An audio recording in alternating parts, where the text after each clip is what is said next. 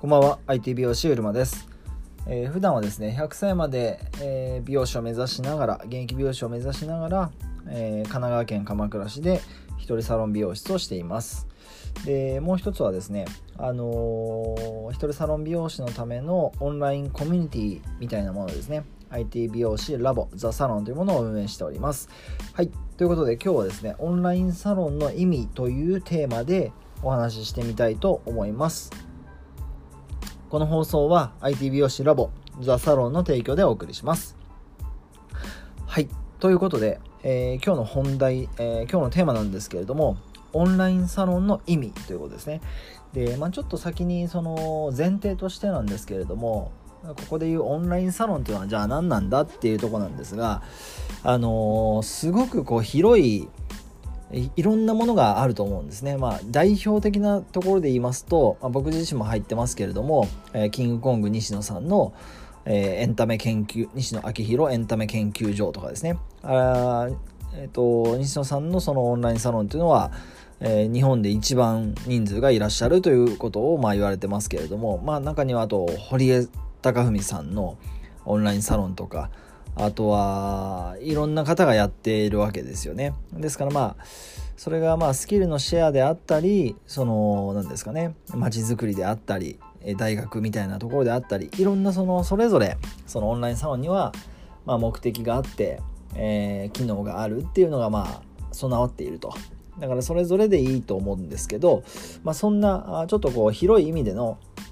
オンラインサロンっていうのは、まあ、いわゆるコミュニティだなっていうふうに思うわけですね。まあ、なんでちょっとコミュニティサロンっていうふうに置き換えて考えるとこのイメージしやすいんじゃないかなというふうに思うんですけど、まあ、そんな中でですねえっとすごいその僕自身が感じていることなんですけど、えっと、ものすごいその働き方とか生き方に、えっと、多様多様化っていうんですかね多様性を感じるようになってきてえー、例えば本当にパソコン一つだけで あのー、仕事をしてる人もいますしそうやって、えっと、世界を旅しながら、えー、何ですかね、えー、生活を、まあ、してる人もいるわけですよね。まあ、方や、えー、組織に所属してお勤めという形の方も当然いらっしゃるわけですからもう本当に、えっと、全員が勤めて全員がえー、ですかね。昔のようにですね。あの、まあ、昔もそれぞれだったとは思うんですけどやっぱりちょっと時代がやっぱり変わってきたのかなっていう風なのをすごい感じますよね。だから本当に多様化してるんだなって思うし、まあ、見事に美容師で考えてみましてもやっぱりどうでしょう。2000年代2000年ぐらいまではまあ1990年ぐらいまでですかね。それまではやっぱりパーマ屋さんっていう風に呼ばれてたあの位置づけだった美容室ですけれども、まあ、そこから、えー、2000年1990年の後半ぐらいですかねえっ、ー、とああいうもう死後かもしれませんけどやっぱカリスマ美容師と呼ばれる何ですかあのライフスタイルも含めた提案をするこう美容師さんたちが増えて増えて、えっと、そういったメディアに多く出ることでマスメディアを通して美容師のこう人気っていうのがすごいガンと上がったと思うんですよね。えっと美容師といえば誰々みたいなのを言われるようになってテレビで見かけるようになって、まあ、ワイドショーに出るようになって、まあ、一気にその認知があの広がったっていうのが言えると思うんですよね。まあ、それが1990年の後半から2000年のまあ2000年になる本当にあのその隙間というか狭間というかあの頃にガラッとこう変わり始めたと思うんですけど、まあ、そういう意味ではそこから20年経ってるんですよね。でこの20年の中でも本当にその働き方が増えていって多様化したなというのを感じるんですねだからすごい変化の時代に、えっと、ちょうど僕なんかはたまたまですけれどもそれは2000年ぐらいから現場に出てますので、えー、すごい変化をこうそのまあ過去は聞いた話になっちゃいますけれどもすごく変化の多様化する時代に、えー、ちょうど美容師になってきたんじゃないかなというふうに感じているわけですね。でそんな中で一人サロンをやってきたわけなんですけれどもやっぱり昔の感覚っていうのはもう一つの正解をみんながこう追いかける。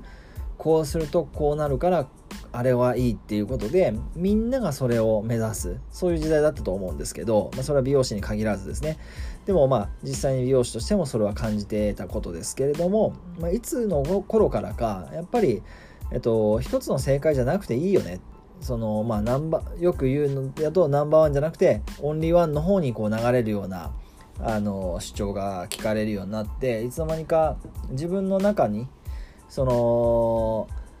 自分の中に正解があるっていうような感覚ですかね。その自分の外に正解があってそれを目指してみんながそれを目指すんじゃなくてそれが全員それぞれ自分の中の正解を追い求めるような感覚の働き方とか生き方にこうシフトしてきてるんじゃないかなって思うわけですね。で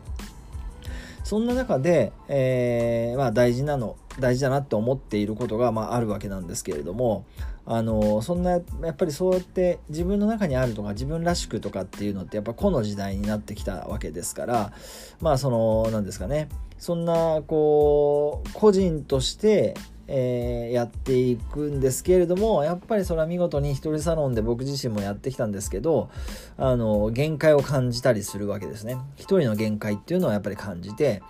あそうこう壁にぶち当たるわけですよね。だからそれをどうやって突破しようかなって思うとやっぱり一人ではいけないところっていうのがああってそこに行くにはやっぱり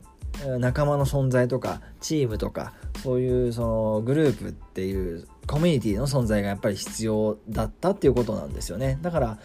そういう意味ではこんなその多様化する変化の時代をまあ生きる個人にとっては同じ志とか目的を持ったその仲間がいる環境というのがまあ必要だったわけですよね。それがあのー今多くなってきたオンラインサロンいわゆるコミュニティサロンのその本質なんじゃないかなって思うのと、まあ、あとはですね、えっと、そこでこう多くの事例に触れることができるわけですよね。えっとまあ1人だったら1人だけれども、まあ、例えばグループにまあそれは何何百人もいる必要はなかったりしますけどもし3人いれば、